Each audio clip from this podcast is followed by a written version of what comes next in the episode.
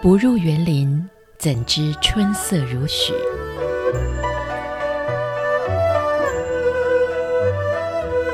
不只是昆曲 Podcast。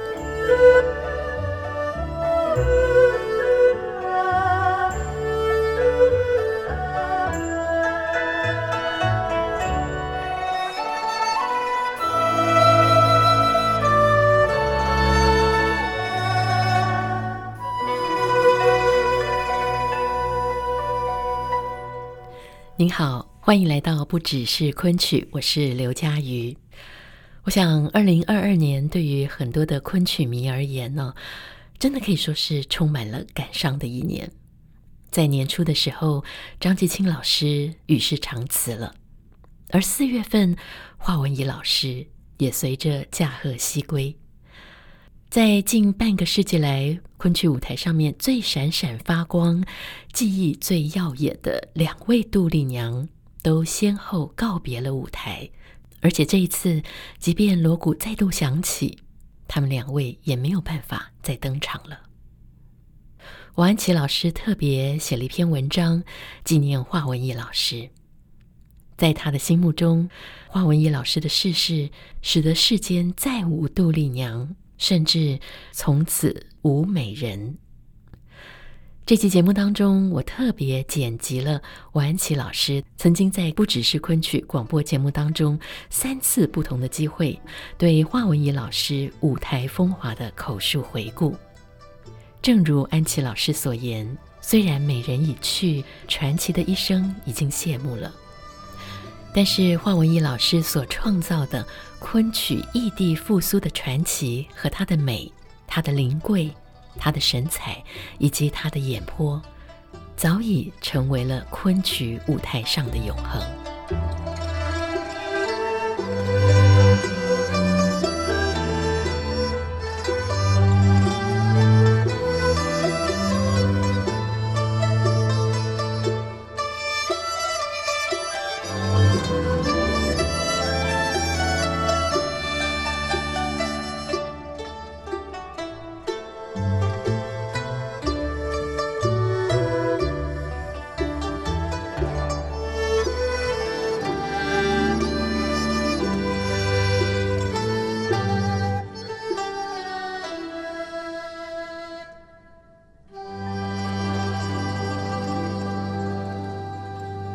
华老师对台湾的昆剧，对整个昆剧在当代的发展是有关键性的影响，哦，所以我们一定要从华老师开始介绍。嗯、是，她真的是一位传奇的人物，奇女子，奇女子。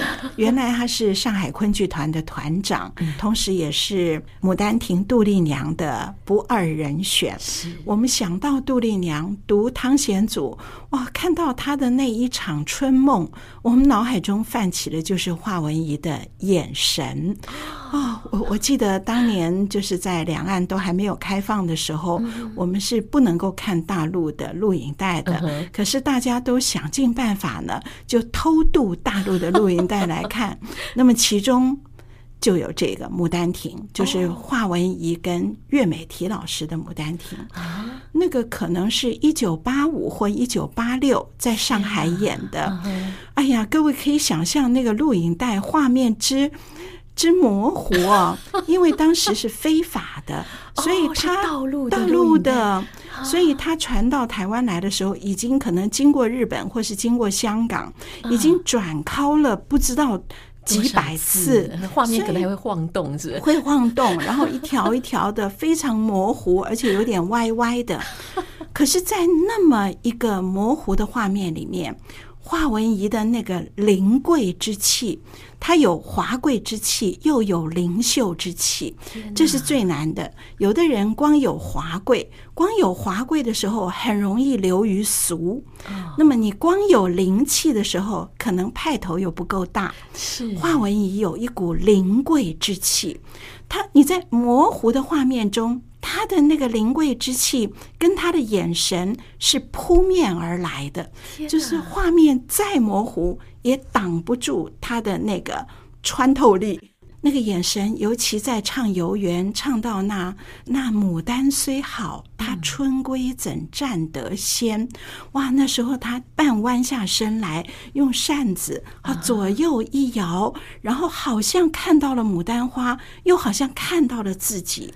牡丹是花中之王，可是等到牡丹开的时候，已经到了夏天了。那时候已经春已归去，百花凋零，所以就好像。我杜丽娘如同花中之王，可是等到我的生命之美绽放的时候，已经时不我与了。哎呀，所以那个很复杂的情感，我觉得这个情感，我们光读汤显祖的文词，其实还不是很能够完全体会。可是花文怡的眼神，她看到牡丹的时候，又又惊讶，又疼惜，而又感叹，感叹。一切恐怕都迟了，恐怕他开的时候真的是众芳无悔，落花流水，春去也，而就如同他的生命一样。所以我就记得当时在那个凌乱模糊的画面里面，可是他的眼神就抓住了我们。那时候就狠狠记住“华文怡”这三个字，哇，他的名字也好好听哦，涟漪，涟漪的漪，好，华文怡，好像天生就是闺门旦的名字哈。那么后来，这个是在大概一九八五或一九八六的录影带，后来在一九八八年，他非常非常传奇的。呃，在尚昆到美国演出的时候，他带着整个上海昆剧团到美国演出的时候，他没有回去，就是所谓的跳机。所谓跳机事件，那是一个非常。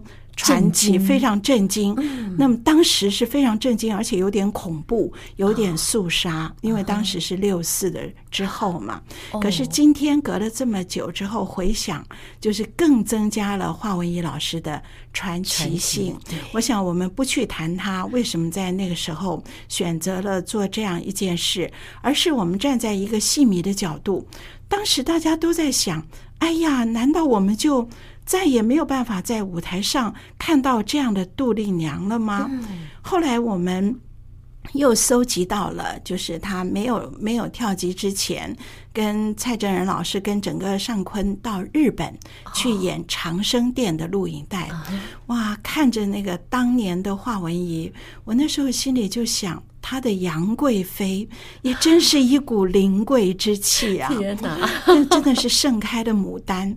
所以我心里想，哎呀，难道从此就再也看不到了吗？嗯、难道真的是此曲只应天上有，哈，人间难得几回闻了吗？只有模糊的录影带，对呀，只有模糊录影带。所以那时候心里好感伤，没有想到，嗯，一九九二年底。他翩然来台，因为一九九二年之前，嗯，台湾几乎没有看过什么真正的昆剧，职业的昆剧，我们只有就是业余的票房，嗯啊，曲曲社曲友曲友们会演得很好，可是终究不是职业的。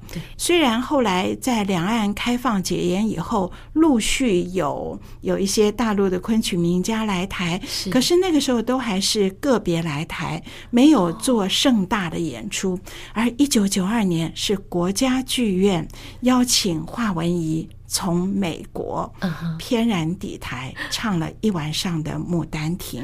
哇，我觉得一九九二年的十月是我们都应该记得的一个日子，因为它造成了什么影响呢？它让昆剧在台湾。复苏，这个叫异地复苏，换了一个地方复苏，因为台湾没有昆剧的基础，对，可是大陆有，嗯，可是，在大陆始终没有这么红过。然而，《牡丹亭》华文怡、杜丽娘，一九九二年来到台湾，让台湾一下子掀起一股昆曲热。对，所以昆曲在台湾是换了一个地方异地复苏。哦，我觉得这个意义太重大了。而为什么会这样？真的，我想《长生殿》的一句词。金风玉露一相逢，胜却人间无数。哎呀，真的是台湾的文化气韵跟昆曲的文化的气韵，嗯、两个东西一拍即合，即合啊、由华文怡当媒介，所以华文怡在一九九二年的那一场《牡丹亭》，我想大家都忘不了。那么我们看到他在金梦的最后，嗯，惊梦的最后被唤醒了，梦被惊醒了，是，然后他一下跌回现实，然后。又又不可能相信说现实中就是我一个人，所以最后春香扶着他，他唱了那个尾声曲，有心情那梦儿还去不远。唱到远的时候，他整个的眼神，那个奇幻迷离的眼神，当年我们在录影带里看的眼神，啊，那么奇幻迷离的眼神就来到了我们的国家剧院，而他的眼神。又把我们从国家剧院的当下，好像带到了一个虚实交界的边境，因为杜丽娘又一边唱着“有心情那梦儿还去不言”，一边呢，她又跌回他的梦境。然后他抬起头来看了一下天上的云彩，好像又回到梦中的那个美好。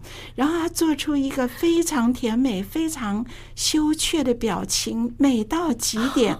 而一回头一看到春香，这才真正跌回现实，而整个人身子往下一错。哇！我觉得那一个就这个尾声的那几秒钟，哇！我就觉得。真的是太美太美了，所以那天坐在国家剧院，就我们每一个人都进入了一场春梦，是华文怡带给我们的。而华文怡那时候已经五十岁了，已经五十岁了。一九九二年，我们真的是没有办法想象艺术可以再造青春。哦，她那样五十岁的杜丽娘，却能够演出十几岁的杜丽娘的，对，而且演得更深刻。也就是说，如果我们十六岁演十六岁，青春还在我们身上；可是五十岁的时候，我的青春已经不在不在了，而我在戏里面去流连我的青春。那么，这样的一种艺术的力量是多层的，而华文怡演得实在太好了。所以九二年那一场真的是让昆剧在台湾异地复苏，从此才把这个昆剧的热潮卷回上海，卷回大陆。而接下来，华文怡在九六年，他在台湾国光剧团演过一场昆曲《钗头凤》，那一场也是让我们陆游跟唐婉的故事，也是让我们如痴如醉。可是九六年之后，华文怡老师就就没有来到台湾，就离开台湾到美国到大陆。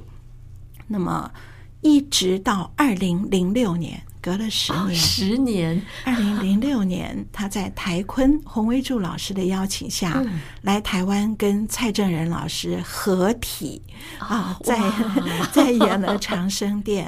那一次，我记得那一次演出的主题叫“风华绝代”，哇，真的是风华绝代，真的是、嗯、那时候恐怕已经是六十六十了。华文怡老师。真的风华绝代啊、哦！我我觉得华老师真的那个眼神呢、哦，我想起两句诗，有一句就是张若虚的唐代的这个张若虚的《春江花月夜》里面的一句。江流婉转绕芳甸，他讲的是那个江流，啊，跟那个芳草芳甸，就是这个沿着江的这这条路上啊，种满了花花草草。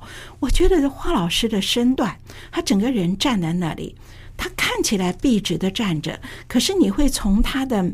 额头到眉毛眉间，然后到眼角，到腮帮子，到下颚，然后到颈子，到肩，一直到脚底，那个线条无一不美，真的是好像江流婉转绕芳甸。他随便怎么站，都好像他的身体就是一首诗，身体就是一幅画。然后还有一句是词。是宋人辛稼轩的词，叫做“转盼万花羞落”。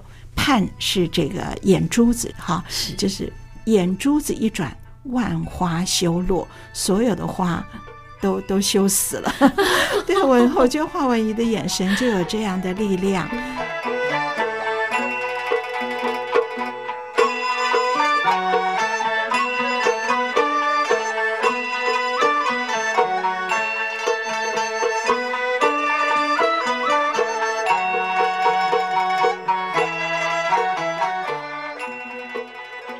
那么惊梦，杜丽娘她被母亲惊醒，惊醒以后，母亲说了一下，然后母亲下剩她一个人。这时候剧本上有一支曲子，她要唱《棉搭序》这一支曲牌，嗯、是，然后才到尾声。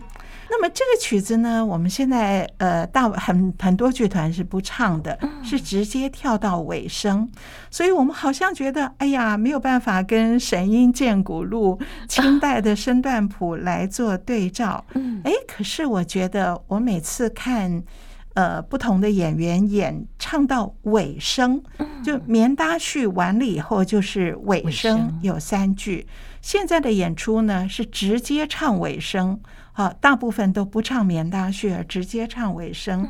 可是你只要看他们看杜丽娘演那个尾声，尽管只有三句，可是我觉得可以鲜明的感受到神托力，很很鲜明的感受到，尤其是华文怡老师。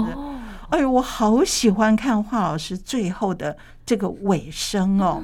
哇，他的尾声的从眼神到他。整个的姿态啊，实在是，我觉得光看这三句就值回票价，哇，就值就让我们大家对对杜丽娘的心情有非常深入的了解哈。那当然，我们是在现场看，大部分的人。都是一九九二年华老师来台湾的演出哈，那么一九九二年那个那个后来我们看到那个录影啊，那个地方也是非常清楚的。而在那个之前，就是华老师还还没有离开上海之前，是一九八六还是八五哈，在上海也有这么一版的录影哈。那基本上规范都一样，可是我觉得。反而是后来来台湾，一九九二年那次啊，更入戏哦！哇，我我觉得那个虽然他那时候已经离开舞台有几年了，是，可是演出竟然比他在上海的时候的录影带看起来还要入戏，尤其是那个眼神。啊，这个三句尾声呢，他们尚坤做了一点点词改了一点点，第二句改了一点，啊，基本上还是差不多的。困春心犹赏卷，他第二句改成把一点相思梦里悬，然后第三句回到原来那个汤显祖的有心情，那梦儿还去不远。好，这三句啊，是春香要扶着他。回房去，哈，在原来的剧本里，他的惊梦是在闺房中做梦，可是。后来在舞台上演的时候，都把他搬到花园里入梦，那也都很说得过去。就在花园打个盹儿，亭子里打个盹儿，然后在百花丛中。梦见柳梦梅，这也很好。所以，因为后来的演出都是在花园中，所以春香要扶他回闺房。所以尾声这三句都是春香扶他回闺房。我觉得华文怡老师演的就是全身瘫痪呢。哇！他站，他本来是靠在那个亭子前面的一个桌子上、茶几上睡着了。啊，他睡的姿态也美的不得了。你在舞台上睡觉，可是能够睡到那么美。然后春香把他叫醒，给他披一件斗篷。可是他站不起来，所以他会对春香说：“搀我来。”好，他念一句“搀我来”，可是那一天刚好他的嗓子在那个地方有一点点哑掉。哦。因为听说那个时候华老师来台湾的时候有一点感冒，刚好有一点哑掉。可是我觉得刚刚好，太好的时机了，太 好的时机了。如果他那时候嗓音太清亮，也不像刚睡醒的人呐，啊，就变成很清醒的一个人了。哎，他刚好嗓子有那么一点哑，就像人还在梦境里面啊，然后整个沉醉在里面，恍恍惚惚的。可是丫鬟叫我回去，好吧，你搀我吧，所以嗓子有点说不出话来。然后搀他站起来了以后呢，他他起先好像清楚，嗯，困春心有赏卷，哇，这趟出来玩累了，我要回房了。